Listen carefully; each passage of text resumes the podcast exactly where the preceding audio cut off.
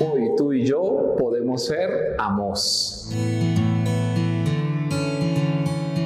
Es el profeta que nos enseña que el mundo es el escenario para la justicia y para el orden, para que volvamos al Creador, para que volvamos al origen.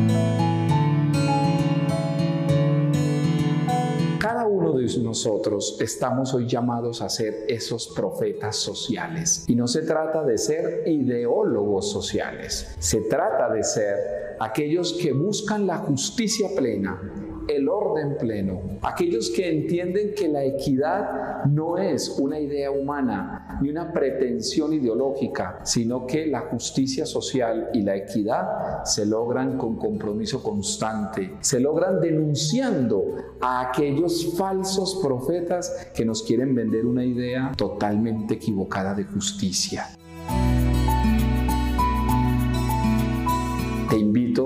Para que seas el amos de la Biblia, ese amos que es capaz de denunciar aunque duela y aunque cueste aceptar. Por eso es el desierto de los profetas, porque ellos sabían que había hostilidad y que había cansancio, pero aún así ellos no se cansaron.